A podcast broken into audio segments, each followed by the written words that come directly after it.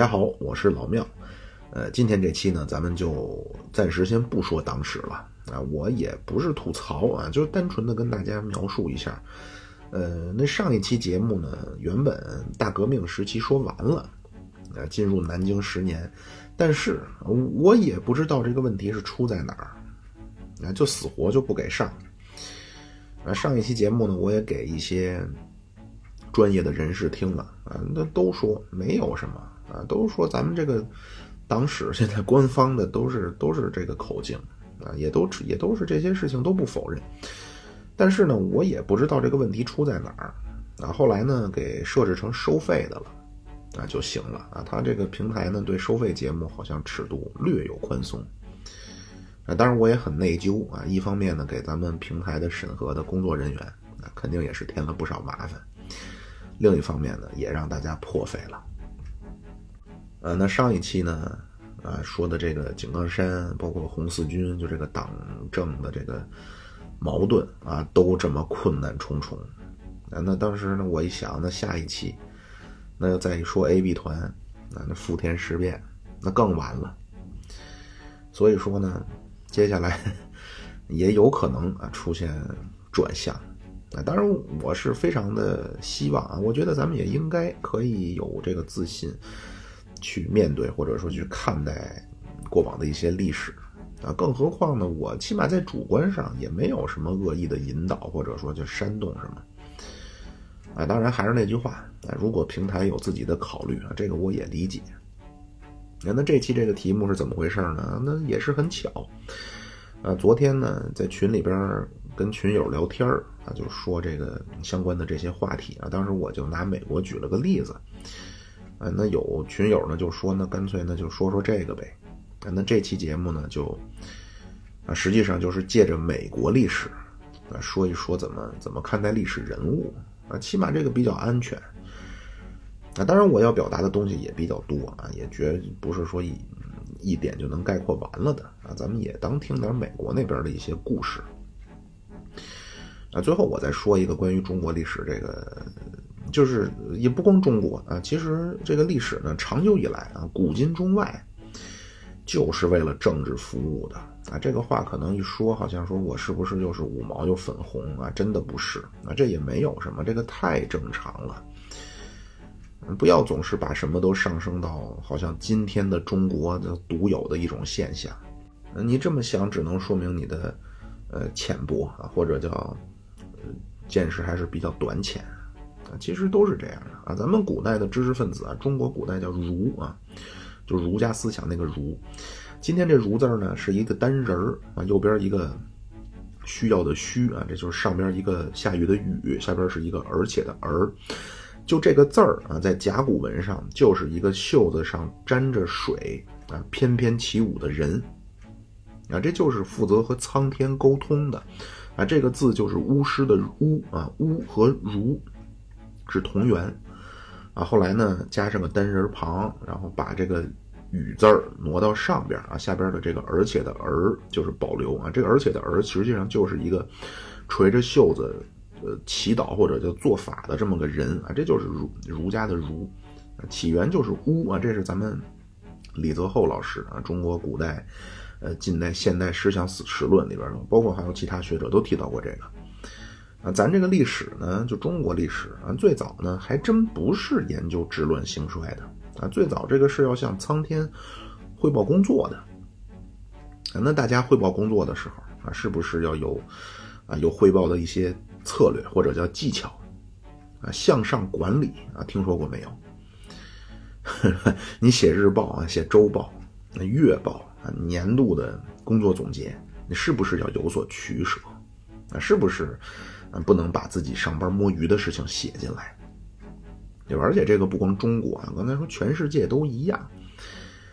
啊，西方啊，就中世纪那会儿，历史叫神学的一个卑贱的女仆。嗯，说到这儿，也跟大家推荐一本书啊，叫呃，大概啊，好像是叫《通识知识的门类》还是学问，我记不清了。那是一个日本的作家写的。啊，里边你看完之后呢，就知道，啊，分别的现在这些主要的学科大概都是怎么回事儿啊，历史上怎么发展的，那现在都在研究什么，有什么样的流派，啊，用什么样的方法在研究啊？代表人物都有谁？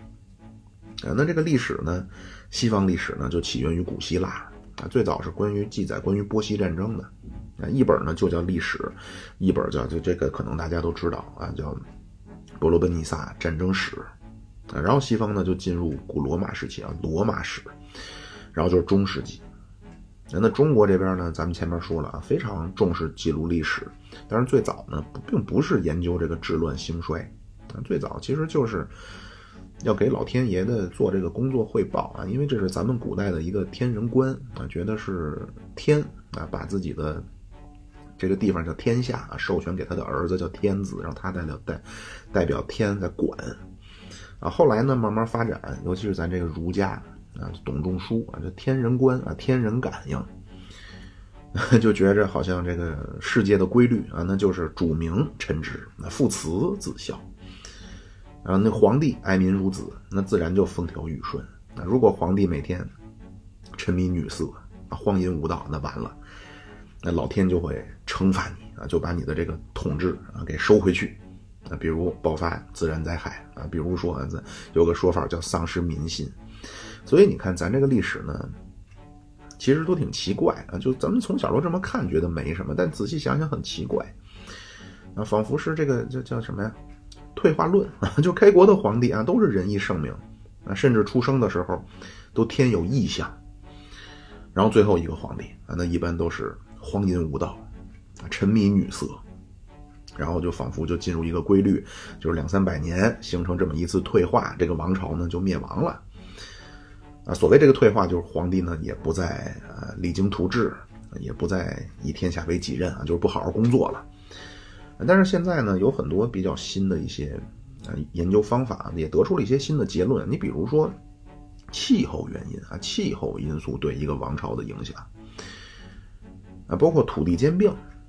啊，对一个王朝的影响，货币发行。对一个王朝的影响啊，就是这些都很复杂啊，绝不简简单单的是说，啊，皇帝就一代不如一代，最后老天就就惩罚你，就各种出事儿。啊，就是如果咱们将来说那个党史系列呢，还还能一直录啊，我后面呢真的是希望，我都已经计划好了啊，就跟大家去分享一些所谓关于升斗小民的一些东西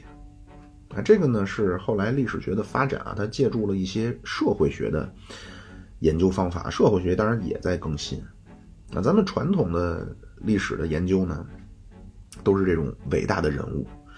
啊，皇帝啊，统帅、王侯将相。啊，你要是看近现代啊，那就是看档案，呃，包括这些人的回忆录。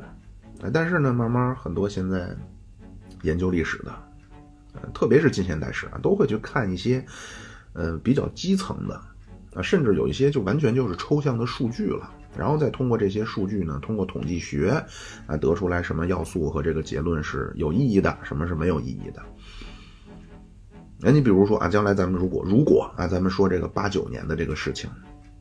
我会给大家介绍两条线索啊，一个就是传统的，就是当事人的回忆啊，啊哪天哪天啊做了什么啊，谁见了谁啊，当时说了什么，呃，人民日报发表了什么什么。另外一条线呢，就我是会跟大家分享一个，呃，八十年代以来的中国大陆的一个民调，啊，这个东西呢，一看大家就知道这件事儿是怎么回事儿，或者叫是什么性质，啊，我也可以提前跟大家说，就八九年的这个事儿啊，不是百分之九十九点九九九的人认为的那么回事儿，啊，它不是西方媒体一直以来希望把这个事儿塑造成的那么一个。一个一个一个灯，也不能叫灯塔啊，就那么一个符号，一个象征啊，也不是咱们现在有些人说的，仿佛就是，呃，什么什么势力啊，试图怎么怎么样啊，不是不不是这个样子啊，这个将将来有机会啊，跟大家分享。就说回来啊，就这个历史学呢，其实历史学真近代近或者叫近现代啊，真正形成一个现代成熟的学科呢，是十八世纪以来。啊是随着民族国家的形成，历史学的研究才真正开始，呃，叫专业化、学术化。啊，什么叫专业化、学术化？这里边有一个就是民族国家啊，民族主义是怎么形成的？有三大流派啊，三个三或者叫三种解释。啊，第一种叫文化主义，那第二种叫结构主义，第三个叫啊，姑且管它叫建构主义。啊，文化主义就是说，民族主义是来源于咱们有共同的历史啊，有共同的血缘，有共同的记忆。啊，为什么今天大家一提到说都是中国人，啊，不管是自豪之情油然而生，呃，还是叫什么呀？就是一方有难八方支援啊，因为咱们都是中国人，为什么会有这种情感呢？啊，文化主义的就说了，因为咱们有共同的祖先啊，有共同的文化，共同的回忆啊，或者咱老百姓讲话就什么几百年前是一家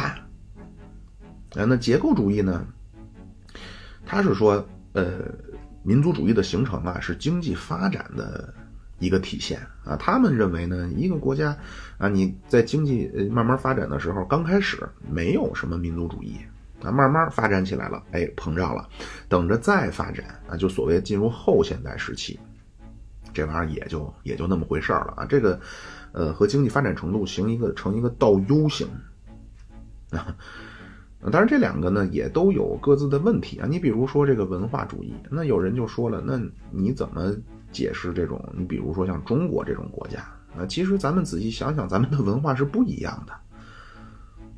那咱们如果说没有普通话呀，咱们你比如说我妙主播，我北京人，那如果和咱们上海或者是什么温州那些人啊，他们生活方式啊，说的语言啊，吃粽子甜的咸的呀，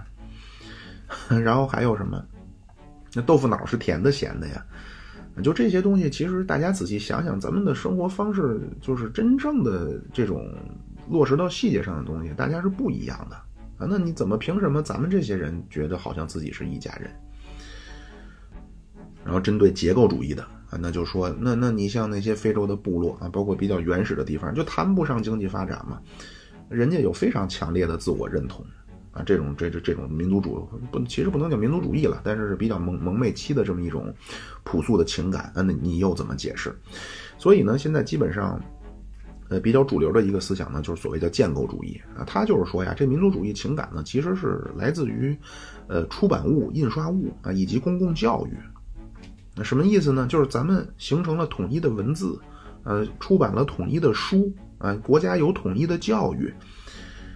那么这些东西呢，用他们的话说啊，要么叫正统史学，或者叫官方教育。啊，这些东西呢是反映着国家精英阶层的意志，实际上是靠这些东西把大家捏合在一起。啊，当然我可能这么一说，那可能有的人他就觉得啊，那是不是在给我们洗脑？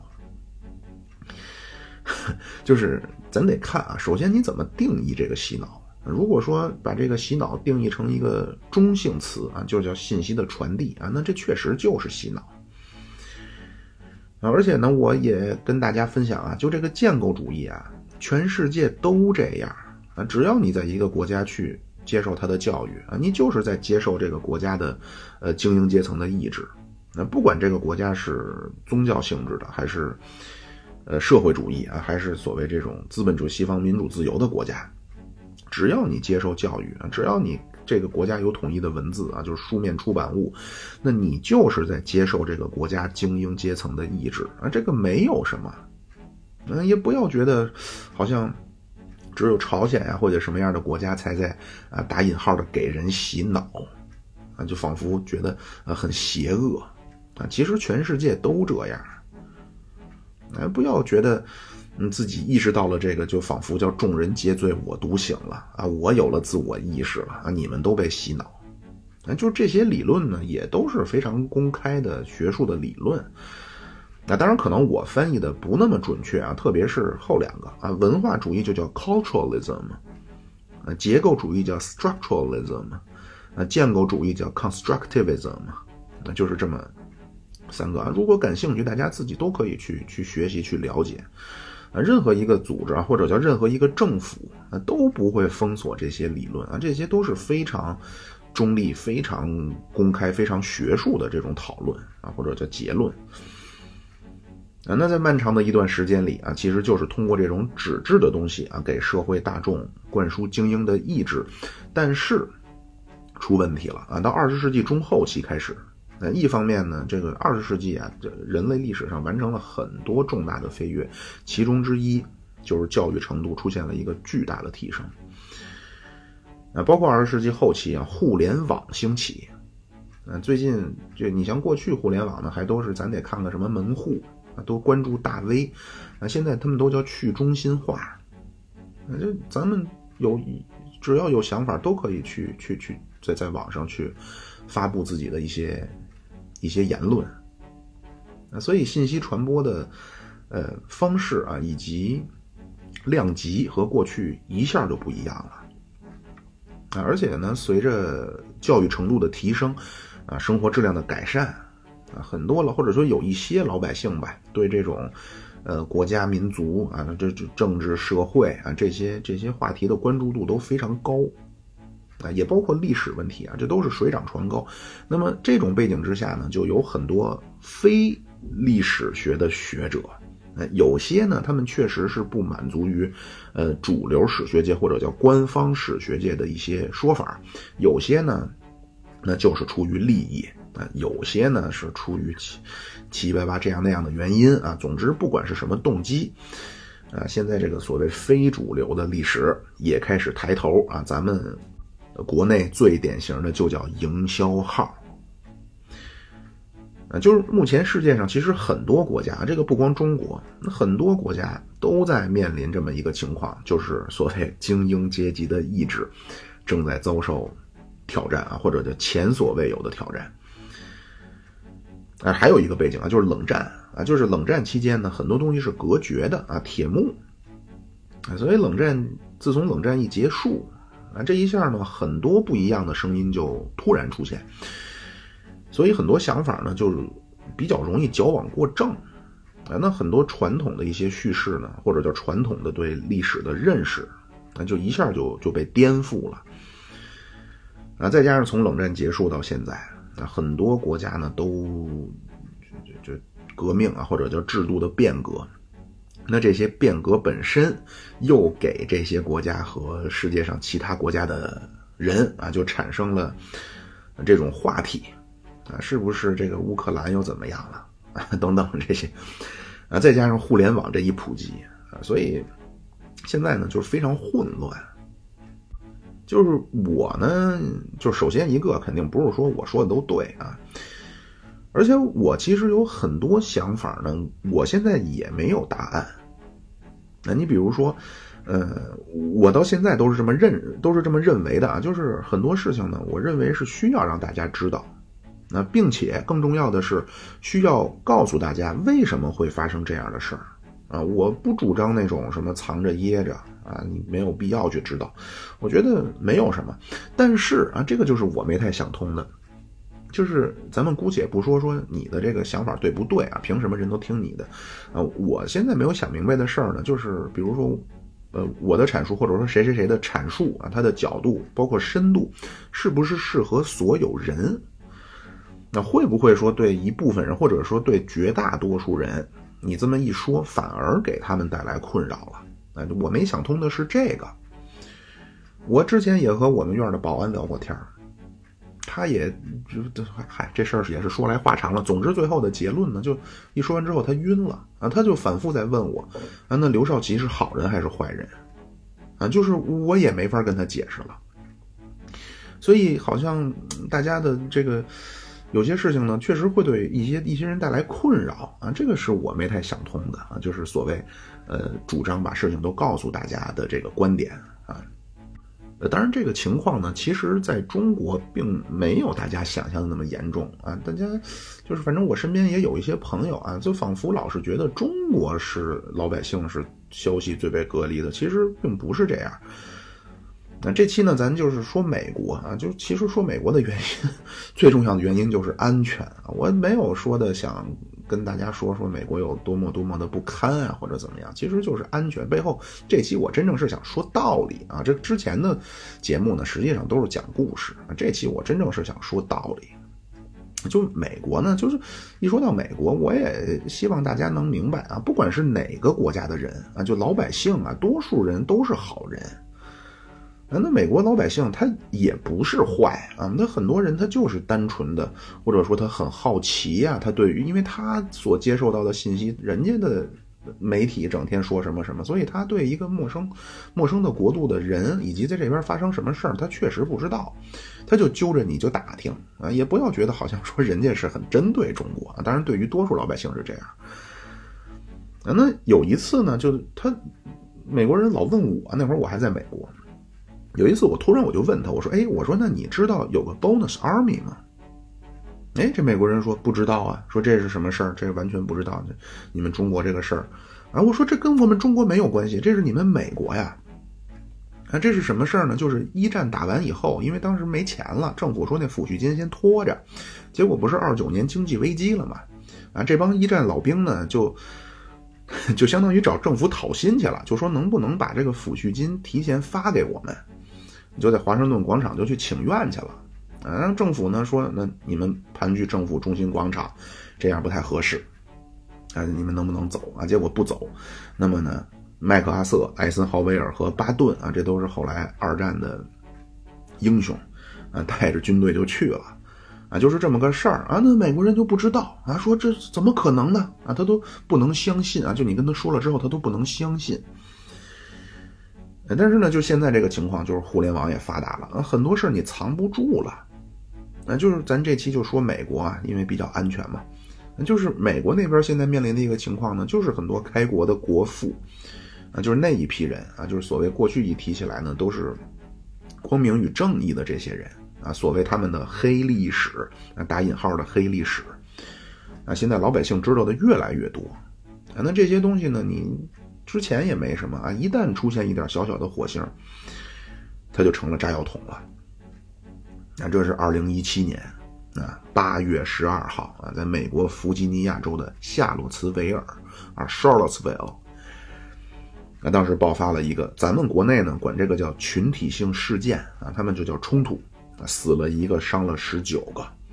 啊。其实这个事儿本来也没有说怎么样啊，但是呢，当时还是川普啊，川宝宝，他当时表了个态啊，他一表态。完了，这一下轩然大波了。说你川普呢，就是白人保守势力的代表啊，你就会欺负黑人，这样这个事儿呢，一下在美国就非常引爆啊，非常的当时就讨论的非常多。其实川普当时人说那个话，你要让我说，那是不偏不倚啊。他就说啊，你这个夏洛斯维尔这个议会啊，你们草率了啊，因为当时呢，他直接同意了把呃罗伯特里啊，包括以罗伯特里为代表的。南北战争的时候，反联邦的，呃，这群人的雕像啊，说都给拆了。啊，川普说你这个太轻率了。啊，说他川普说这个星期你拆罗伯特里，下个星期是不是你就要拆华盛顿杰弗逊？啊，说你这么拆时什么时候才算完？啊，你是不是要改变美国的历史和文化？那这样一说呢，你不说还好，一说，那给人提醒了。那因为之前咱说了，现在美国人慢慢了解了这个所谓啊国父啊，过去一说都是人权、自由、平等，结果现在一看，说这帮人当年个个蓄奴，都个个都是白人至上主义者。那特朗普那边一说，你是不是下个礼拜就要针对华盛顿？哎，这帮人一拍腿 站起来了，说你怎么知道我接下来就要针对华盛顿了？那当时美国呃，这个纽约啊，一个一个媒体叫 Vice，就在网站上发了篇文章啊。你一看这个标题，啊，叫“让我们炸毁总统山”。啊，他那个文章里边说呀，说 站在总统山面前啊，让人感到无比厌恶啊，因为那哥四个啊，不但啊惨无人道的奴役了自己的同胞，现在居然还被塑造成神。啊，当然可能一说这个啊，咱们有些人就说啊，你看人家美国啊多自由啊，能说这个啊？我说这期的意义啊，当然我后边要说的点有很多啊，但是没有一点儿啊是说关于这个的意思啊。啊，那美国当时就说，很多人说要拆，但是面临的一个很大的问题呢，你拆不过来啊。那大几百万的关于这个国父啊，包括这种南方当时就是邦联的这种。纪念碑包括雕像啊，就以及公立学校啊、街道啊、村子，这很多东西都是以当时这个美国早期的这批所谓国父啊或者叫先贤的名字命名的啊，你没法处理啊。所以后来呢，普林斯顿大学啊，他们大学有这种黑人社团，就就就他不是不是学生会啊，就类似那种兄弟会啊，就是一黑人社团。一看啊，说因为普林斯顿的这个公共关系和国际关系学院呢，叫威尔逊学院啊，这威尔逊就是一战的时候签这个签字的这个美国总统啊，说这不行啊，你怎么能叫威尔逊学院？把名字改了，为什么呢？威尔逊是一个彻头彻尾的种族主义者，还包括啊，当时美国一个很大的一个儿童读物的出版社啊，突然遭到了雪片一般的群众来信。啊，说你们这个儿童读物啊，里边说华盛顿啊，就是美国总统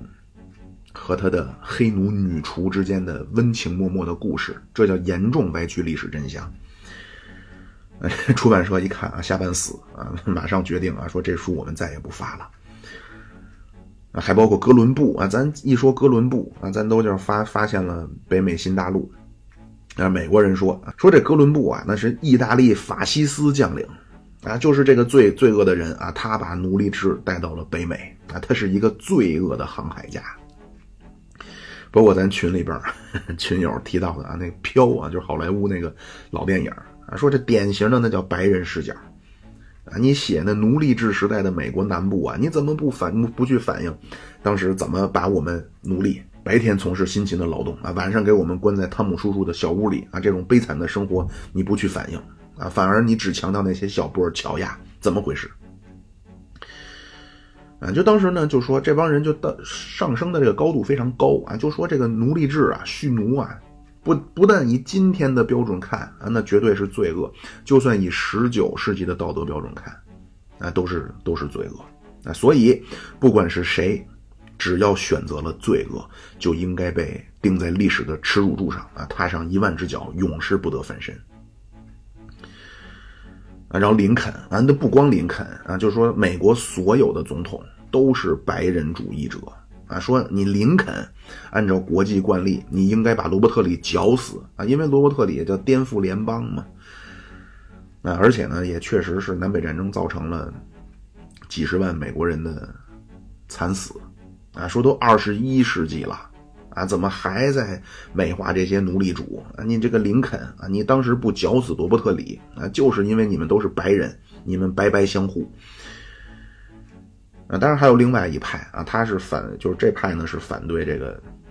所谓改写历史的啊。他们的意见呢，就好像一听啊，是不是高明一些啊？其实也不是啊，他们呢就说啊，美国国父啊，包括你像罗伯特里啊，就这种南部邦联的这种。啊，说当年呀，他们坚持奴隶制啊，确实是不对啊。但是呢，就那意思吧，啊，就有功有过啊，三七开啊，他们叫功劳大于过错。你不能用一个简单的，呃，犯过什么什么样的错误啊，就把人家全盘否定。啊，当然他们也不敢说去挑战所谓现在的这个政治正确啊。他们说呀，如果说啊历史上拥护过奴隶制，你今天就就就就否定啊，就把它从历史这个。去做这个清洗，啊，扫进历史垃圾堆啊！咱们讲，那说美国这国家就完了，那因为那光辉的这一幕一幕里程碑啊，独立宣言、美国宪法、权利法案，就当年弄这些的人，那基本都是种族主义者啊，都是奴隶主啊。那他他们就是说，如果说咱们说凡是沾边的啊，全都弄进去，那是不是说华盛顿啊，首都你得改名啊？那华盛顿纪念碑。林肯纪念堂，啊，包括那美元上面印的那些小人头像啊，你怎么弄？啊，是不是纪念碑、纪念堂全拆了，然后美美美元上面咱印上马丁路德金呢？总之，当时社会上就闹得就非常的、非常的鸡飞狗跳啊。当然，也有一些理性的啊，这是以学者为代表的啊，他们就分析啊，他们说这之所以造成。美国社会出现这种情况啊，叫主流史学界的不作为啊。当然，美国呢没有政府媒体，那如果有的话啊，那你要让我说，那就叫美国学术界和媒体的长期以来的工作出现了重大失误啊，或者叫重大问题。啊，这儿有一个背景呢，就是这个所谓呃美国国父啊，过去都是高举着人权平等的大旗啊，这。突然一下出现奴隶主的这个事儿啊，它不是一个说突然的爆发，就这些发现，在二十世纪六七十年代当时学者就已经已经都了解了，那就是在这部分的学术研究已经做得非常好了，啊，但是呢，当然这种这种揣测也没有也没有什么根据啊，就我估计可能有这种主流的意志啊，或者叫正统思想啊，就是很少。呃，有有历史教科书跟群众去说啊，也没有媒体去去反去反映这些啊，所以这样到了二十世纪的呃不二十一世纪的头十年啊，就是大概有四五十年的时间了，在美国的历史教科书啊，美国大概是全国用十几种的历史教科书啊，但是基本上对这个国父的这些呃打引号的黑历史，那就是。要么就是遮遮掩掩啊，一语带过啊，要么就是根本就不提。啊，零四年出了个事儿啊，是伊利诺伊的一个小学生，那些小学老师啊，历史老师跟他们的学生说，说林肯之前的美国总统啊都是奴隶主啊，结果学生急了，啊，说你这个老师怎么回事啊？你是不是政治上不太可靠啊？说你骗我们。就总之呢，就是美国的专业历史学者虽然很早就。就发现了所谓的开国元勋都是奴隶主的这个事儿，那但是呢，始终没有被，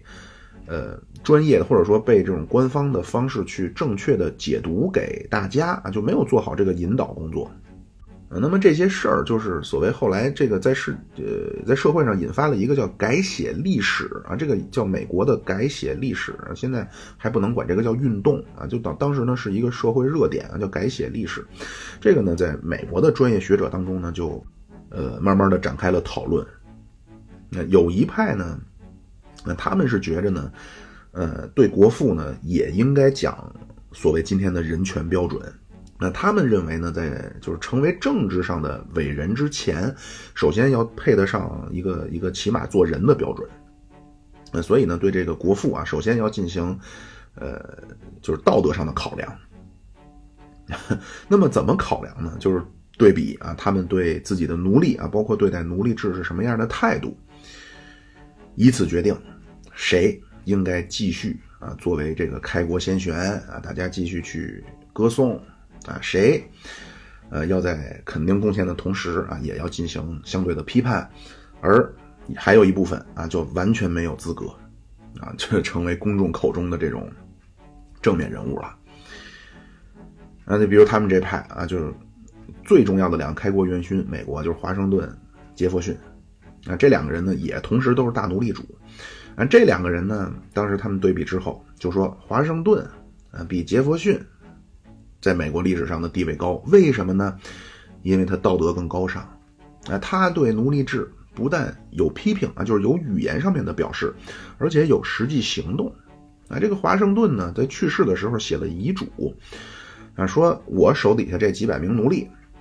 等我老婆死了啊，都给他们自由。但是啊，反观杰弗逊那边不行了，啊，杰弗逊也批评过奴隶制。而且他们当时调查了，说这个杰弗逊呢，其实批评奴隶制的次数比华盛顿还多。但是，啊，这个反而成了说杰弗逊这个人很虚伪。啊，用咱们讲话，那叫反革命的两面作风。就白天啊，你满嘴的意识形态啊，晚上马上换了一个人啊，说这个杰弗逊就是这样的人。啊，不但这个人啊名下的奴隶越来越多，而且他的遗嘱，他大几百奴隶啊，只放了其中四五个。而且呢，这杰弗逊还有一个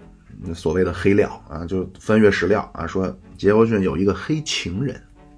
嗯，黑的黑人女仆是他的长期的，呃，我也不好叫性伙伴了啊。总之，两个人当时呢是一直住在一起，并且还给他生了一个孩子。就这个女士啊，到死杰弗逊都没有给她自由，啊，所以呢，在这派人。啊，在他们眼里，对杰弗逊的评价呢就就很低啊。说尽管他是独立宣言的起草人，但是这个人无论如何不能叫伟人啊，不能叫伟大的人啊。甚至呢说这这个人很虚伪啊，你天天嘴上说人人生而平等，那你是不是就是在做政治秀？啊，当然这个就是多说一个啊，就是其实专业的学者呢对历史学研究有一个比较基本的共识。那就是你不管怎么去去去研究啊，你做多大的努力啊，首先啊，就是还原事实这部分啊，都不可能是面面俱到啊，那么就更不要去去揣测动机了。那你说你猜他心里怎么想的？你再厉害的研人去研究，也研究不出个子丑寅卯来。呃，咱们今天这期啊，就用美国历史举例子啊。我是希望大家呢都想一想，我真正我要说什么。嗯，就是如果大家去看这种真正的专业的研究啊，其实首先很少有人花大量的篇幅啊，就是主主来解释或者说来论述谁谁谁的人品怎么样。啊，基本上首先呢，先要还原事情的来龙去脉。那第二呢？这个可能是咱们所谓的一些爱好者啊，相对忽略的，就是当时做的这件事儿啊，对当下和后来产生了什么样的影响啊，这个也是历史学研究的一个很重要的一部分啊。就是如果说把注意力都放在说谁谁谁啊，是不是一个诚实的人啊，是不是一个虚伪的人啊，这个人是魔鬼还是还是天使，就这种这种东西不是不能有啊，但是绝对不应该是。大家注意力的一个一个重心啊，那就就其实有的时候呢，很多人他看历史就和看球似的，有的人他看足球啊，他不是为了看足球，他是为了骂人啊。就是说回来啊，就是咱还是说这个美国历史，其实也不是美国历史了，就是美国这个引发的这个社会事件。呃，当时呢就确实闹的是分歧巨大。啊，后来呢，一个美国的真正专业的学历史的人啊，这个人叫安布罗斯 （Ambrose），他呢就说呀，说你们别在那扯淡了，说这个华盛顿呢，他是美国早期九个奴隶主总统里边的第一个，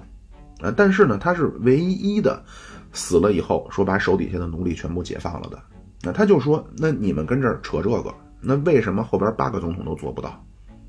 呃，你这个你根本解释不清啊，所以你把注意力放在这儿，你这不是自讨没趣吗？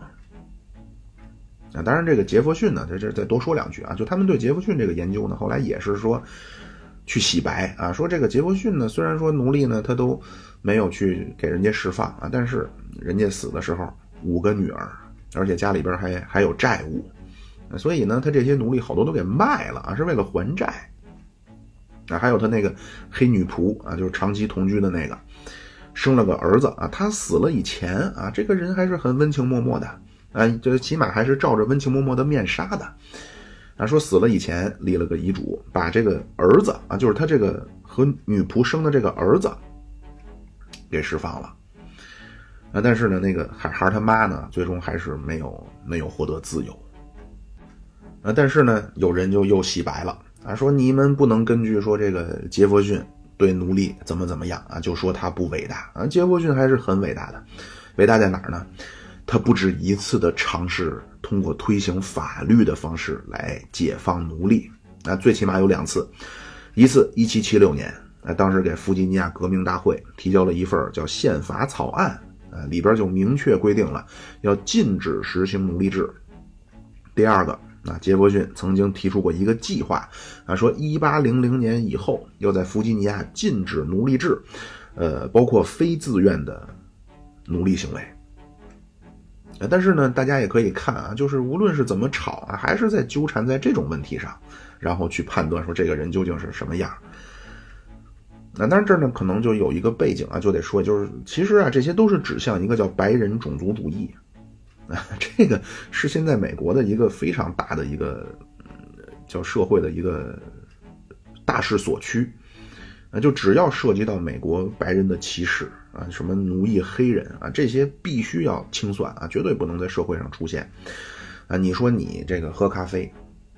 你说你这个不不加糖，咱叫美式啊，冰美式，不加奶不加糖，那叫黑咖啡啊。你说你不爱喝这个，你说我不喜欢黑的，那完了，那你这。叫地上的祸你不惹，你专惹天上的，就是就闹成这样，就是其实这不是一个说突然一下变天啊，事情它都有一个酝酿和发酵的过程。就当时咱们不是说了吗？就零四年那会儿，不是一个美国的老师啊，就跟学生说，这开国总统呢，基本都是奴隶主啊。当时学生都不知道，但是才过了这十几年，一下社会就翻转成这样了。啊，而且那会儿我还看了一个社会调查啊，就非常的 详细说起来啊，就是咱们我也不知道是该哭还是该笑啊。说现在美国的高中生就对杰佛逊和女仆啊，就那个黑女仆的这个不正当关系啊，各种这种花边新闻、床上床上消息，对这些事情的了解远超于当时美国独立的时候啊，美国建国的这种基础知识。说句过分一些的话，就是美国的，咱们叫主流史学、主流史鉴，或者叫这种传统的叙事啊，基本上就十多年就崩塌了。那其实咱们前面说了啊，就是美国的做这种学术研究非常早，那就关于建国史啊，美国是从二十世纪初，这这个说起来也已经是建国一百五十年以后了啊，美国开始研究建国初期的历史啊，等到六七十年代啊，很多就是有咱们叫有批判性的研究成果就出来了啊，但是呢，一方面当时可能专业的学者呢觉着这。都是专业问题啊，都是我们相当于内部、内部研究、内部讨论的。嗯，另外呢，就当时还有一个背景呢，就是美苏冷战。嗯，当时双方都是叫就就给自己贴金啊。你这些东西如果说广泛的拿出来啊，那轻则那就损害国父形象啊，重则那你冷战当中你就成了啊，就什么长他人威风啊，灭自己之气啊，这一下就不合适。但是呢，没有想到啊，这时间冷战结束以后呢，其实按说可以做一些这种工作，但是呢，没来得及做啊。这互联网一来啊，事情的发展就非常的迅速啊。就之前的这种，我真的认为应该就是善意的隐瞒，反而就成了火药桶了。啊，就华盛顿蓄奴的这个事儿啊。就根本就不就是，首先对官方的史学家来说呢，不是秘密啊。其次啊，就对于公众人物啊，对于社会啊，这按说也不应该是秘密啊，因为他跟他老婆住的那个叫，呃，咱们叫福农山庄啊，就是 Vernon 啊，他包括里边奴役，就是养奴隶的那些小屋啊，这些都是六二年开始啊就能对外这个开放，叫什么？呃，就能对外参观了。那就包括它里边的那个奴隶屋啊，都能去看，啊，只不过呢，就是也没有报纸去炒作啊，没有去去去去让这些事情做这种发酵啊，所以普遍的大大众呢，对这个问题呢，所谓叫政治敏感度也比较低啊。但是呢，随着现在美国这政治正确一闹啊，那政治正确首先呢就是种族啊，这儿呢就说到这儿了啊，就美国这个民权运动。大概就是从六十年代开始啊，日益浩大。那那为什么呢？那当然原因是多方面的。一方面呢，可能美国人自己觉得自己的觉悟啊也应该提高提高；另一方面呢，就是冷战啊，美国人自己现在也承认，就是美苏冷战其实就这种双方的这种竞赛啊，当然是对世界是有很大的威胁。但是呢，确实是给双方都去努力，因为这个冷战是全方位的竞争。啊，不光是说双方摆一摆核弹头啊，列一列咱们每年的钢产量都是多少，呃，当时各自的阵营啊都在做这种全方位的竞争。啊，六一年，那赫鲁晓夫啊，苏共二十一大，那赫鲁晓夫同志啊提出来叫全民国家全民党，就是说我们这儿的我们这苏联人全是人民了啊，这人民跟公民不是一回事儿啊，人民是一个政治概念，就是我们这儿已经全是自己人了，啊，没有种族问题。啊，我们已经形成了一个由不同民族组成的新的，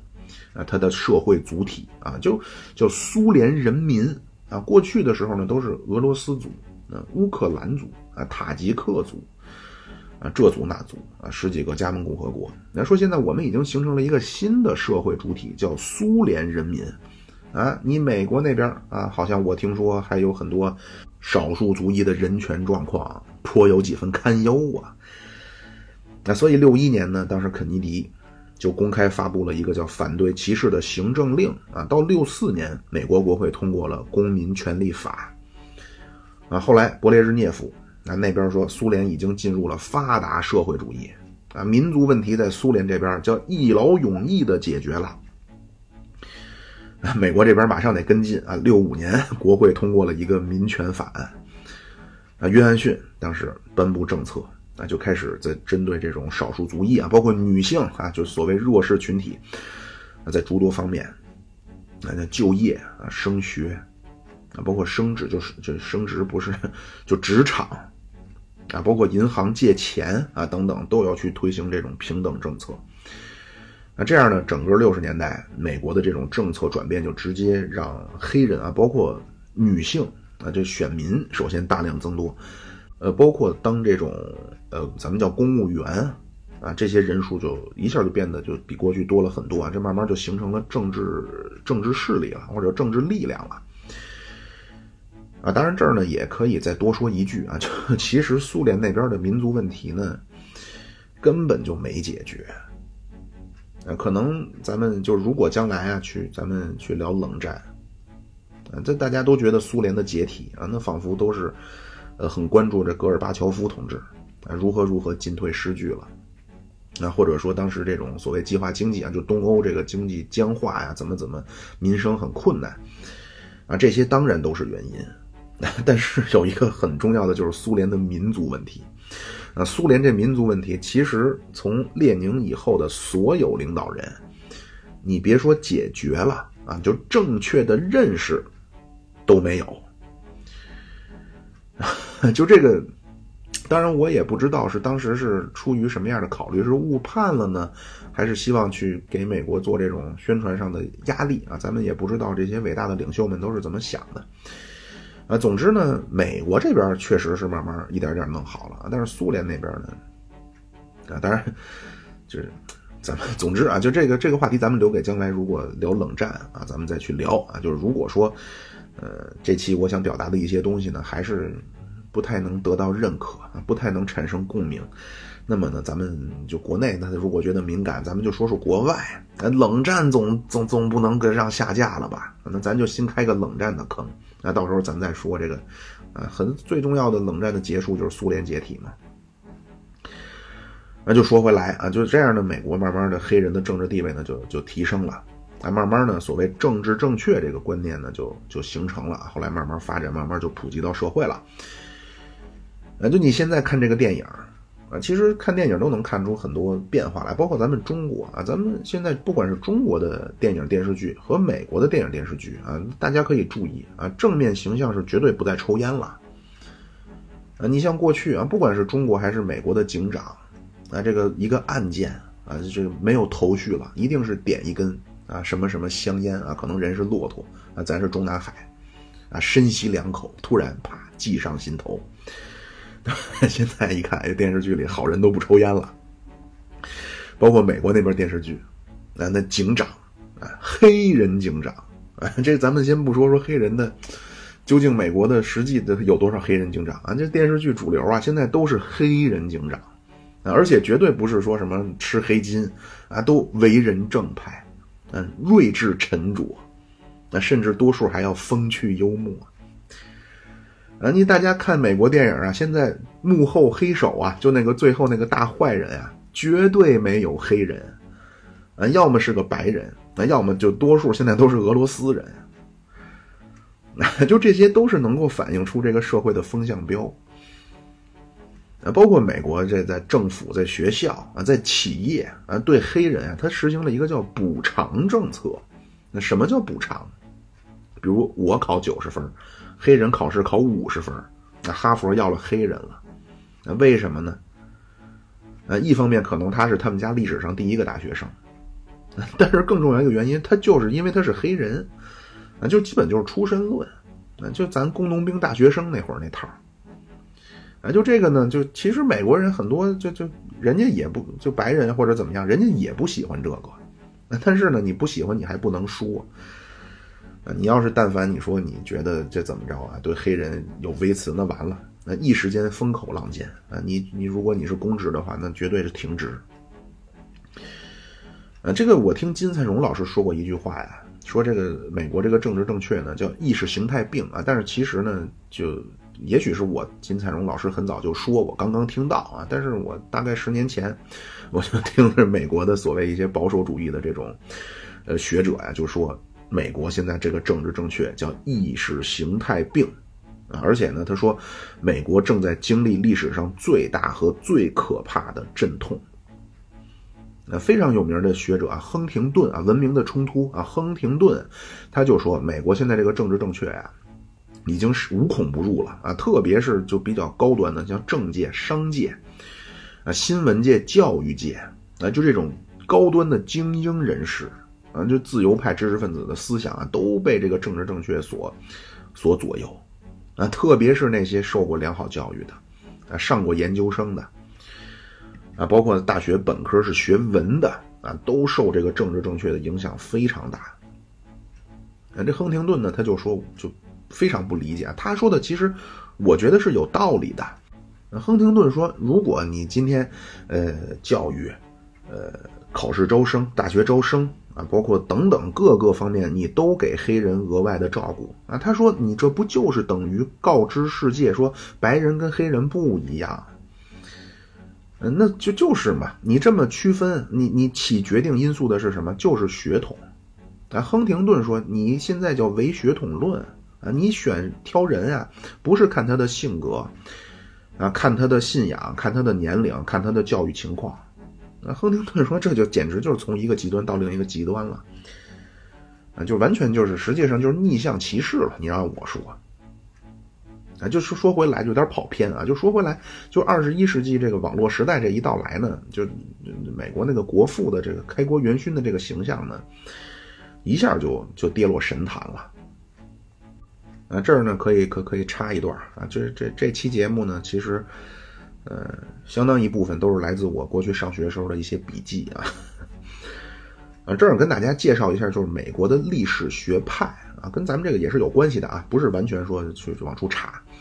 二十世纪以前呢，美国那历史呢叫辉格派，啊，就辉格就是美国当时建国早期一个党啊，就辉格党。这辉格派是什么意思呢？有点像咱们啊，就是强调这个美国的呃革命建国啊，如何如何具有正义性啊，如何如何具有进步性。美国的国父怎么怎么伟光正啊，怎么怎么去抵抗当时呃英国的暴政啊，这怎么怎么呃叫什么呀？谈笑间强弩灰飞烟灭。啊，到二十世纪以后呢，呃叫进步主义历史时期啊，这会儿呢就开始注意到。呃，建国的过程中啊，或者说在历史的进程当中呢，不光是说，呃，咱们去看这种伟大的人物啊，也是要去看一些这种大众啊，包括呃不同利益集团之间的这种相互的影响啊，以及相互的矛盾，呃，也就有点类似咱们中国古代的那种那种历史啊，就是除了说皇帝都要单拎出来说啊，剩下的你有货值列传，对吧？就你除了有政治啊，剩下的比如说经济。啊，外交啊，对外用兵啊，方方面面你都得注意到啊，不能光说华盛顿同志啊怎么砍了樱桃树。呃，当然这个阶段呢，呃，基本上就是白人中心主义的啊这种历史叙事。有一个历史学家是非常有名的，斯坦福的呃关于美美国史的教授啊，这人叫戴格勒，那他是做过美国历史学会的主席啊，他就说呀，美国的六十年代以前，美国历史实际上都是叫特权白人主义。呃，那等到二战结束以后呢，有一个学术上的背景啊，就是社会学的研究方法被引进到了历史学。这样呢，美国就开始，他这个最早其实研究的呢是劳工史，那，当然也并不是说像大家想象中的都是去看啊劳工的，呃每天的这种薪金情况啊、劳动强度情况啊、包括这种收入情况啊等等，不是啊，当时最早呢是研究工会，啊，实际上研究工会史啊，这是劳工史的开端。啊，那会儿还没有什么黑人历史啊，也什么妇女啊、少数民族啊，不是什么印第安人这种这种历史，当时都没有，啊，也就这没人研究呢，就更别提教科书了，啊，但是呢，咱前面说了，六十年代民权运动兴起，啊，这美国呢社会学有一个啊，这个我没记这个名字啊，因为我早期的就是有有一些相当一部分笔记，当时我没就对对出处的把握没有太太严谨啊。这是社会学呢，这个人呢，他就说，二十世纪六十年代啊，发生了一系列的事情，摧毁了美国传统的史观。那一方面呢，就是这个民权运动，以及还有就是社会学的研究方法越来越多的被应用到历史的研究里。那这它叫由下而上的来观察美国历史了。呃，我这儿呢也看到过一些啊，就是所谓这个叫由下而上的来看咱们中国革命的东西啊，这个也是有一些是咱们中国的学者做的啊，就非常的好啊，非常的新颖这个观点啊，比如咱们的土改啊，包括前面我分享的这个八九年的这个事情啊，这观点都非常新颖啊，我也非常的希望能够有机会分享给大家啊，那希望啊有这个机会啊。那说回到美国啊，这个六八年呢，当时美国正在一方面民权运动啊，另一方面反越战啊反战，啊社会剧烈动荡。那当时呢，政府呢就又干了一件事儿啊，当时政府牵头，呃，在很多大学里边呢就开始去鼓励去做这种黑人历史的专门的研究啊。当时耶鲁呢，甚至开了一次关于黑人史研究的这么一个学术会议。啊，这真是就破天荒了。但是在这个会议上边呢，有一个老一辈的美国历史学的泰斗啊，他就在当时这个会上边，他就说呀，说首先啊，我也不否认传统的美国历史当中啊，有很多所谓的咱们管这个叫造神啊，他就是说叫神话与迷信。呃，但是如果呃价值判断或者是伦理标准混乱的话。嗯，他当时就说呀，那么就是有些人叫借爱国之名行利己之事，而且这个人呢也非常的，呃，就直言不讳的批评黑人啊，非常有勇气啊，在那个时代啊，直言不讳的批评黑人，说整天你们吵吵嚷嚷的要求得到历史的承认啊，需要你们说在美国历史当中要占有一席之地，呃，那么你们是不是在？就那个意思啊，就是排挤原本在历史中该占据相应位置的白人的空间，啊，去把白人的在历史当中的这些存在感啊让位给原本就没那么重要的黑人。呃，他说这种这种东西叫充满了危险。如果说呀，你去过分的去强调黑人怎么。呃，抗暴啊，就不能叫抗暴，就是如何自己去挣脱，呃，挣脱束缚，去反抗，去获得解放的这些东西啊。他说这根本上就是错误的。呃，他说真正的学者是不应该支持这种历史的。啊，但是呢，那没办法啊，当时呢社会大势所趋，所以当时六一年三月，美国政府宣布了平权运动计划。呃，然后整个六十年代呢，就接连通过了很多的法案啊，包括修正案啊，这样黑人呢，包括妇女啊，以及少数少数族裔，就慢慢呢，就当然权利是得到了保障啊，这样呢，关于他们的这些历史啊，包括关于他们这些社会就社会学方面的研究，一下就兴起了啊，所以呢，在一九六九年啊，美国当时组织了一个呃历史方面的。研讨会啊，当时在这个会上面就有人非常骄傲的宣布啊，由白人占据着高校当中的历史教习啊，包括白人占据着主要美国历史的时代已经结束了，所以咱们就是现在咱们觉得非常过分啊，但是其实从那会儿开始啊，就已经是鸡飞狗跳了，那就七十年代开始啊。这种学术机构啊，那真叫使出浑身解数，啊，到处去找呃黑人的研究员啊，去想想各种办法去开呃跟跟黑人相关的这种课题，啊，那这种风潮也就慢慢就，哎呦我去，慢慢就越来越越来越严重啊！到一九七二年，当时美国历史学会的主席啊，甚至他实际这是一个演讲。啊，题目叫《奴役与自由：冒号美国的悖论》啊，这个也是无奈之下呀，无比尴尬呀，他就提出了这个这个东西啊。他说，现在呢，美国这种很多学者呢，逐渐意识到了这个，他他管这个叫尴尬的情况啊，就是所谓建国的这批先贤，那都是奴隶主，那所以他就提出了一个，他说，在美国呢，所谓的自由和平等。啊，实际上是伴随着奴隶制共同兴起的，啊，他就管这个叫美国悖论啊，美国的悖论。但是呢，他后面也说，他说不能认为说像杰弗逊啊、什么麦迪逊啊、华盛顿这些人啊，不能说他们叫表里不一啊，去做这种政治秀啊，说他们骗人。呃，也不能说美国的这种自由平等啊，说这是什么什么，就咱们很多国内的网红很愿意说这种啊，就仿佛一说到美国历史那都是骗子，就是，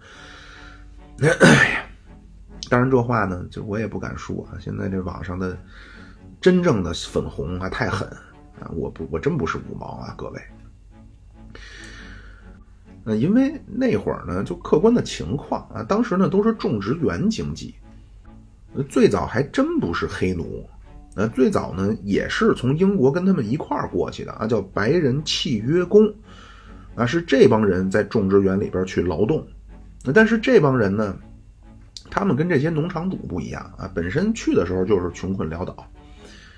啊，当然他们身份叫自由民啊，他们的身份是自由，他们不是奴隶，他们当时就叫和劳动契约工。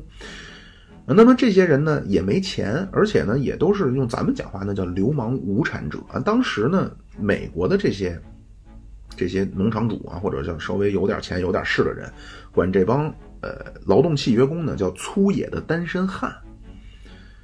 啊，这帮人呢本来就比较的彪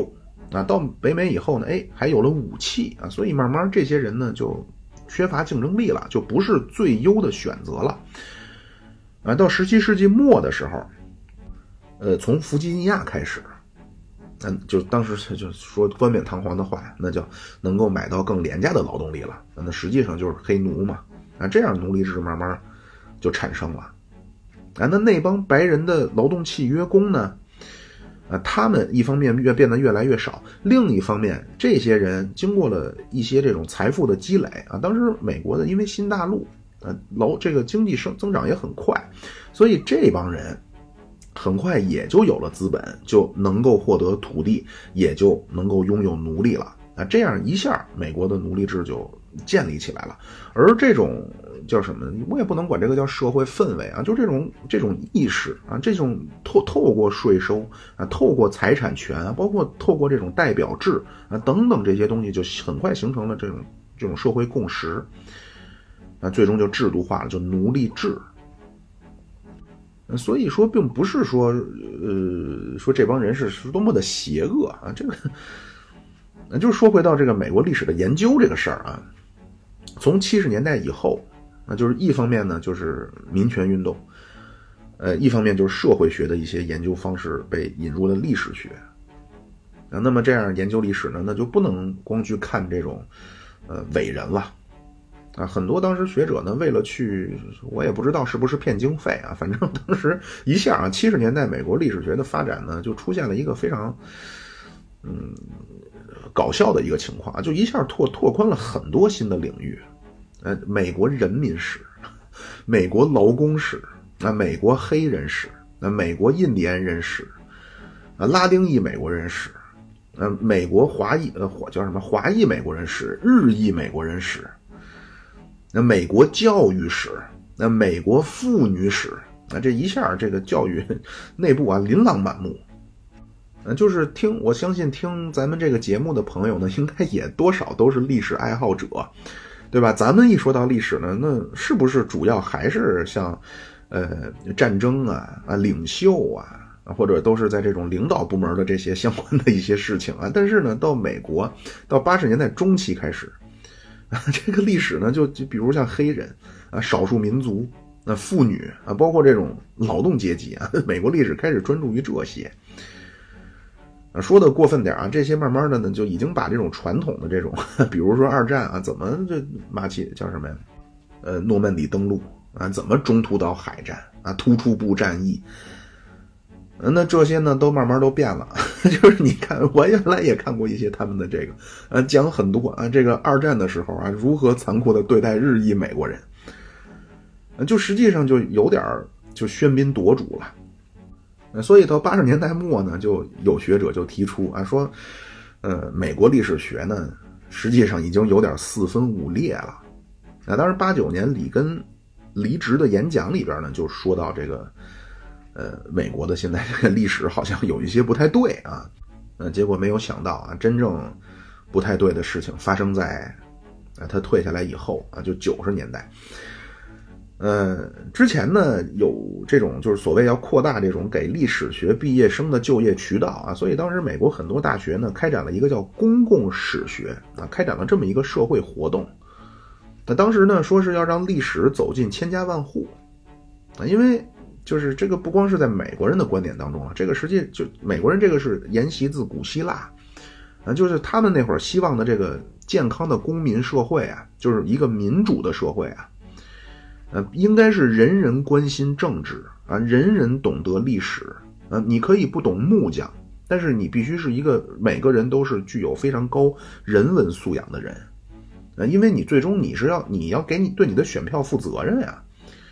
对吧？如果你像是英国脱欧那种啊，你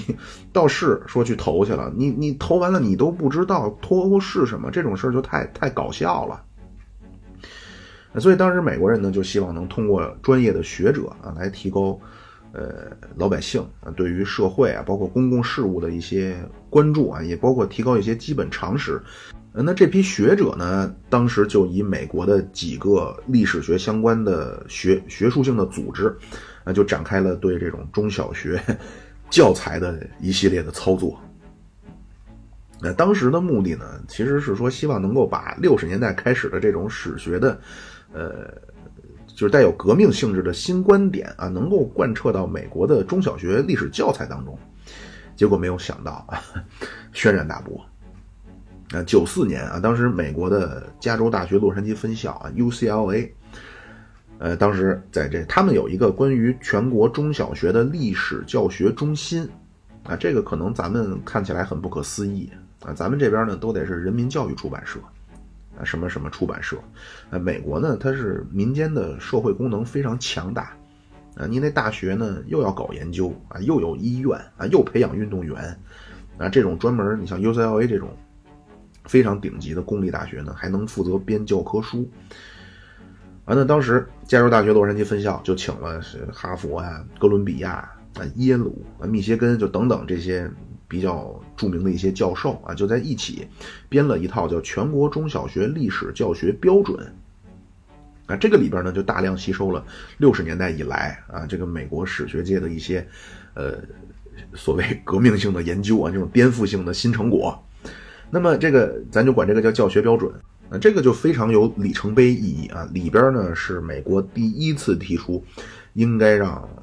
中小学生。了解到今天美国一方面是所谓叫呃民族与文化的大熔炉啊，里边是白人移民、黑人移民和土著印第安人啊共同结合的一个共同体啊，包括里边啊，这过去美国的教科书呢都是啊一谈到国父都是伪光正，哎，但是这里边呢就开始啊，当然对国父的问题啊有很多说法，包括也说了很多美国历史上的黑暗面啊，比如说麦卡锡主义，那三 K 党。那就说了很多这种，呃，具有颠覆性的历史内容。那结果这这个这个东西一出来，这个第一版，那就这个教学标准第一版一出来，马上美国国内精英强烈抨击。啊，就最终闹到参议院啊，参议院投票啊，通过了一个什么什么决议，说这个标准这个做法不行，回去给我改去。啊，这样呢，两年以后再版啊，这个标准。呃，名义上还是说坚持了就什么多元化呀，包括这种历史、这种社会历史方面的这种研究成果啊。但是呢，一提到华盛顿啊、杰弗逊啊，还是啊都是伟大的无产阶级，不是啊，就是伟大的资产阶级革命家啊，怎么怎么给美国历史的丰功伟绩啊，都是不可磨灭的。呃，所以呢，这个就是所谓六十年代的新研究成果呢，也就没有。能够介绍给更多的中小学生啊，以及社会公众。我所谓的介绍是指以官方的渠道啊。然后这还有一个挺有意思的啊，这个呢，这个人叫麦卡利斯特啊，他呢是把这个美国的这种教科书啊，他做了一个这种归档。啊，我研究生就是在美国学教育政策的。啊，当时我们那个老师呢，就让我们看过这个麦卡利斯特的这个文章啊，他是把美国的所谓历史叙事啊，啊，他归成了三类，那第一类呢叫传统的自由主义叙事。啊，什么叫传统的自由主义叙事呢？哎，就是国父啊，韦光正啊，美国梦啊，什么什么普世价值。那第二种叫激进的自由主义叙事。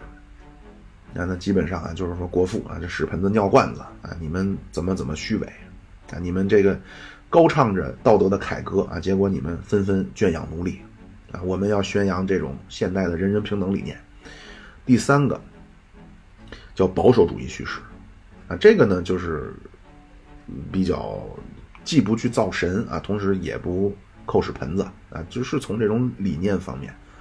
呃，从这种历史进程的角度去去，他的当然这个具体到美国的问题，他呢是说美国非常好的呃平衡了自由和秩序，啊，但是从宏观或者说从抽象来说呢，它实际上就是从这种概念上，而不是说针对人去做什么样的这种评判，啊，他这个文章呢。他这个我也是这么认为的啊。他说呀，历史叙事是分好坏的。那我也这么认为啊。有些人就说啊，说事情不分高低贵贱啊。我就觉得，嗯，无论是说价值观也好，还是说从呃个人的兴趣趣味也好，它就是分高低贵贱。那你比如说，我爱听莫扎特，那那边有一个爱扎金花那在兴趣爱好这个层面上来说，我就是比他崇高啊。啊，也包括这个价值观啊，当然要有好坏啊，那不分好坏还了得？你要说回到这麦考利斯特，麦考利斯特说呀，说这个呃历史叙事啊分好坏，好的历史叙事可以塑造一个民族的善良天性啊，坏的历史叙事能把一个民族变成野兽。而且他说了一个，就是这个也是可以借鉴的啊，他是说美国历史研究，但是呢。这个无论你研究什么历史都一样啊，他就是说呀，他说有一个很麻烦的事儿，就是美国 历史留下来的史料太丰富，啊，丰富到能支撑所有的观点，那就是无论你的观点是什么，你都能够找到相对应的材料来来支持，啊，所以呢，每种观点都能够有很多的认同者，啊，他说麦克里斯特说这个其实让人挺忧虑的。啊，因为当时呢，这他这个文，他这个文章是二零一四年发表的啊，他就是说呀，现在美国的下层民众呢，实际上跟上层割裂了啊，就是仇富，嗯，就咱们讲话就有阶级矛盾了啊，而且呢，他说现在美国的学校里边，包括社会上啊，流传的都叫激进的自由主义叙事。而且呢，他其他不支持，他是一个保守主义叙事的支持者啊。他，但是呢，他说他又不能 不能去支持他所支持的，因为现在主流呢就是激进的自由主义，所以没办法。他说，如果任由这些情况继续这么发展下去，啊，很有可能突然有一天，那美国一夜之间就会和过去变得截然不同，那就变成一个用他讲话就充满野兽的国家嘛。就是如果大家就是因为我有我个人的经历啊，我是认识一些美国的老人的，就是真的是美七六七十岁以上的美国的老人和现在的年轻人真的不一样啊。当然，这个咱们这期跟这期关系也不是很大，咱要说回到这种历史学的研究，那这就是很多国家，不光美国，嗯，也包括咱们中国啊，也很多国家都是这样。啊，我这个我我没有看到有人有相关的研究啊，但是我个人的一个直觉，呃，应该就是在这种政治制度啊或者社会观念发生特别大的变化的这种国家当中啊，就很容易走这种极端，呃，因为这个是一个传统历史啊，就是研究这种大人物的人生啊，研究文献档案啊，这种啊，这种研究方式本身就有一个问题，就是麦考利斯特说那个。就是这种对立的观点啊，你分别都能够找到很充分的史料。呃，那当然啊，就是这个怎么说呢？这种事儿，就是你如果是站在一个说为了追求历史真相的一个角度啊，这个也不全是坏事儿啊，因为你都从各自的角角度去论述啊，去挖掘，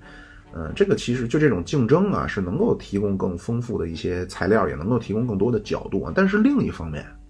就是你作为这个国家的通史啊，或者说你这种教科书的这种角度，呃，你你你叫他呃卑贱的奴仆也罢啊，你叫他贯彻精英阶层的意志也罢啊，总之呢，这个不能，就是他还是需要一定的一定的统一，就不好搞得太极端。另外还有一个我特别特别讨厌的，就是咱们就是有一些有一些人，就是这种营销号啊，包括这种网红的，人家本身也是学者，但是就是往网红在搞自己嘛。嗯，就是嗯怎么说呢？他是故意，实际上他就是为了流量在说这种话啊。你如果你真正是一个说研究这些这些东西的人，你怎么可能说说出这方面的话来呢？就有很多现在国内的这种。那真正那真正是叫五毛粉红的的人啊，我真不是啊，就是很多人就一说啊，就就国内的我就说，啊，就是仿佛就是一说啊，就十八世纪启蒙运动啊，啊，那美国的国父怎么还这那的？印第安人缝制的牛皮靴啊，不是印第安人的皮啊，拿来怎么怎么着啊，这么罪大恶极啊，就。就怎么说呢？这个事儿啊，就是它确实是当时它就是一个叫叫历史的局限性啊。那会儿那启蒙运动，那说人跟动物有什么区别啊？这个这个问题其实咱们先秦儒家讨论过。那简单的话就翻译成现代汉语啊，就是咱们中国人认为啊，人跟动物的区别是人有高级生命情感，然后呢，通过这个情感能够维持一个人和人的纽带。啊，那人能生存啊？这个荀子讲话啊，人啊叫力不若牛，走不若马，啊，人凭什么能活着？叫人能群啊，这群就是社会嘛，就是人能通过这种高级生命情感所形成的纽带，能够形成一个社会。那这是咱们中国人认为人跟动物的区别。那西方人觉着呢，有理性啊，人跟动物区别在于有理性。那所以呢，你有理性，你才是人啊，你没有理性，你就不是人。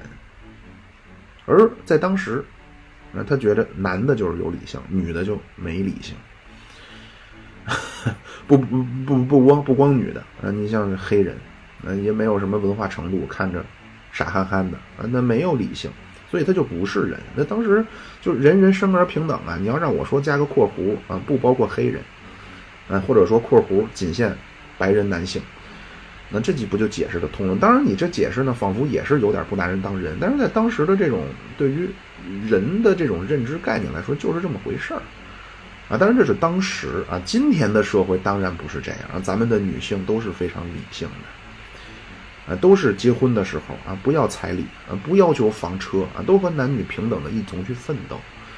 对吧？啊，那就是当时那个背景啊。就是你不管你是英国，你是法国。那你还是说从那边来的北美的这种殖民地的，从那边过来的人，啊，你人人平等这个观念，在当时来说就是像我说的呀，你未成年人，啊，妇女，那精神病人，啊，黑人，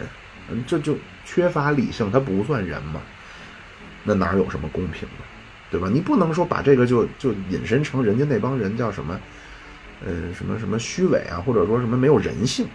你看他当时一认识程度就在这儿了。嗯，这期呢也说了不少了，啊，就是对于咱们的听众啊，我想说的啊，第一啊，咱们要明白一个东西啊，叫历史的局限性，啊，咱们不能要求一个一七几几年出生的人。啊，对事情和今天咱们的观点是一致的啊，就所谓叫民权观、人权观，和咱们今天是一致的，也不能要求一个一八几几年出生的人他懂发展经济学。那这是第一，第二，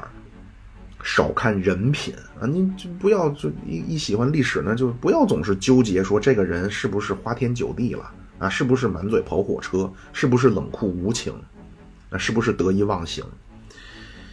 呃，咱们评价一个历史人物的时候，啊，最最最最重要的就是看他做了什么，以及他做的这个事儿产生了什么样的影响。而且还有一个非常有意思的事儿啊，就是这种影响，啊，这个分当下的和对未来的，啊，有意思就有意思在很多时候对当下的影响和对未来的影响，啊，这产生的价值或者说产生的。意义或者叫效果是完全相反的，是有冲突的啊！这个可能拿美国国父的这个华盛顿他们这例子不准确啊。就林肯时期啊，也是美国啊，林肯的国务卿叫海约翰啊，就是他当时力主从沙俄手里买来阿拉斯加，人家，全美的人民啊就疯了啊，说这是完了，这是个疯子啊，花钱买那么个冰天雪地一个大冰壳干嘛呢？这人。那为什么如此浪费咱们的国库躺银？那海约翰就说呀，说总有一天啊，你们今天都骂我，总有一天咱们的后代一定会知道我的决策多么的英明。后来冷战看出来了，如果阿拉斯加还是俄罗斯的，还是苏联的，那苏联就还用发展什么洲际导弹？中程导弹就够了，对吧？而且我说一句可能那什么的啊，就是有些人的所作所为。嗯，就是要在当代承担这个骂名。嗯，但即便是这样啊，在这种做法也是最就不能叫最优解啊，就已经是，呃，对于后世来说做的最，嗯，他能做到最大的贡献了。啊，那可能有人说了啊，那那那那些受到损失的人啊，蒙受伤害的一小部分，或者说相当大的一部分人啊，他们，那他们难道不算吗？这怎么人家的利益难道不要维护吗？啊，这个没有办法，啊，如果说咱们喜欢历史，当然你，我觉得作为一个人啊，就首先你作为一个人，当然要有悲天悯人的情怀。但是如果你作为一个历史的爱好者，啊，咱们中国有句话呀，叫“一将功成万骨枯”，啊，这个这句这这这个诗啊，它不是在讽刺帝王将相，啊，这个是说安史之乱的，啊，它不是说简单的说在用。呃，在用笔啊，在用文学去讨伐安禄山，引起战争啊，他是在说一个事实。那恩格斯就说呀，恩格斯的话讲叫历史是所有的女神当中啊，就是历史女神啊，是所有希腊女神当中最残酷的一个。那她不但在战争当中，而且在和平年代里，都是在堆积如山的历史上驾驶着她的战车。呃，是这个发展就是这么残酷。那我觉得啊，就是如果纠结于某一个或者说某些啊受到损失的个体，当然一方面呢，我以善意啊，我以最大的善意来承认你的善良，但是另一方面啊，我觉得要么是根本就不了解历史，就是看的太少；要么就是借着这些东西啊，他要有其他的目的。啊，就拿这些东西，实际上只是拿它在说事儿啊，它实际上本质上是有别的目的。呃，您我举个例子啊，比如说秦始皇啊，大家这这非常好的一个例子，对秦始皇的评价，那汉朝人，那汉朝人一说过秦论，对吧？因为确实啊，秦始皇就建立了一个大一统，哎，那你过去六国的人，那咱就管这叫既得利益者，那他们当然受损失了。啊，包括对于普通的老百姓，法家之严酷啊，啊，将来咱如果说再有坑啊，咱再再去说说中国古代的思想，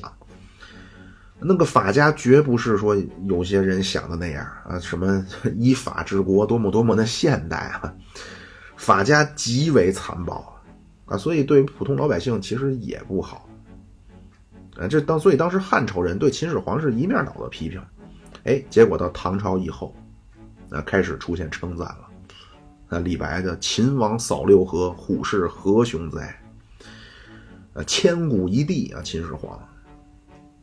那就将来有机会啊，就其实说实话，我真的是不太希望说去做这种观点性输出的节目啊，我还是希望主要还是先说说故事啊。就是如果将来说，比如没得更了，或者说怎么样啊，我真的很想跟大家分享一下，就是为什么我觉得。孔子、秦始皇和毛主席是中国历史上最伟大的几个人。那秦始皇当然没有给中国人造出原子弹啊，让咱们后辈后辈还要奋起直追啊，还要完用几十年完成一个工业化。但是这个连遗憾都不能叫遗憾，因为他根本就不可能做到。啊，那你至于说，你说你秦始皇，那那残暴的一面，啊，牵制言论的一面。那独断专行的一面，啊，甚至穷奢极欲的一面，就这丝毫不影响他的伟大。啊，当然，你如果说秦始皇能够节衣缩食，啊，把他桌子上的红烧肉和辣椒，啊，拆成几亿份的肉丝分给大家，啊，那当然似乎能好一点。啊，但是就算说秦始皇，啊，阿房宫啊，把天下财宝都自己得着了。啊，就算就这个，丝毫不影响他建立了一个统一大帝国的伟大。那这是第二个，第三就是咱看历史啊，无论是古今中外的，就前面也说了，就理论上来说，每个人心里认同的那个观点，你都能找到各方面的材料来佐证。那所以你这个观点呢，其实并不取决于你采你你能找着多少相关的材料，而取决于你看问题的高度和角度。啊，就是我们的群里边呢，也有一些听友啊，就是，呃，我我一点儿都没有觉得他不好或者怎么样啊，非常可爱。而且这种东西不是因为说人家是说什么我的衣食父母是我的听众啊，说实话，我也没没没通过这节目赚多少钱。啊，但是真的是非常可爱，就经常是在群里边去分享这种营销号啊。你看啊，又分什么什么史料啊，证明当时怎么国军多么的伟大啊，史料证明啊谁谁谁怎么怎么不好，怎么怎么不堪。那就如果就是说陷入这种不断的举证呢，那实际上其实意义不大，因为你找出一百个那证明谁谁谁不好的啊，他那边就能找出一百零一个证明他怎么怎么好的。啊，就这种这种没有意义嘛？那是近现代史史料太丰富了，那就还是就是看待问题的高度啊。我当然我也不是说我有多高啊，这也是个一家之言啊。这是对咱们听众的。那么对于咱们这个叫什么呢？我也不爱用那种词儿啊，说实话。总之，既然是学术上已经有了发展。啊，我这也不是说通过我看什么小报或者什么人编出来那个不负责任的营销号的东西，嗯，这种都已经学术上已经有进展，而且是咱们中国官方的一些学术机构啊，那都是这样了，为什么还要在平台的传播的时候去搞这种真空地带呢？那就我觉得这这种正确的价值观之下啊，就是有些东西它并不会造成什么思想上的困扰。或者说，出来之后就让谁谁谁的世界观就就就刷新了，那而且相反啊，就这期前面咱说了那么多美国的事儿，对吧？你如果你不说，那到最后呢，就是变成美国这样啊。突然有一天爆发了一个什么什么事儿，啊，这些事情一下就变成推波助澜了，啊。当然这期呢，它它也不是说水一期啊，它。因为这有一个机制啊，就是这个平台呢，它是要发三期还是发四期免费节目才能收费啊？但是呢，我录这个节目真不是说为了收费，啊，没多少人，没多少钱。主要呢是这个收费节目呢，似乎这个敏感度它是放的稍微宽一些啊，只是因为这个，所以这期呢，咱先说一个说一个这个啊，我由衷的希望啊，咱们可以在。呃，四个自四个自信的伟大道路上能够胜利前进。啊，当然这期呢还有一个问题，就是我道个歉啊，就是嗯、这个电脑的风扇，所以大家听见好像下雨一样，有可能啊，所以抱歉啊，这没办法，我也不知道为什么这个风扇突然呼呼作响。啊，那最后呢还是那句话啊，如果您希望尽快听到节目的更新啊，点赞、订阅、关注，呃，留言评论。转发啊，任何形式您任选其一就可以，好吧？那么这期咱们就到这里啊，各位，拜拜。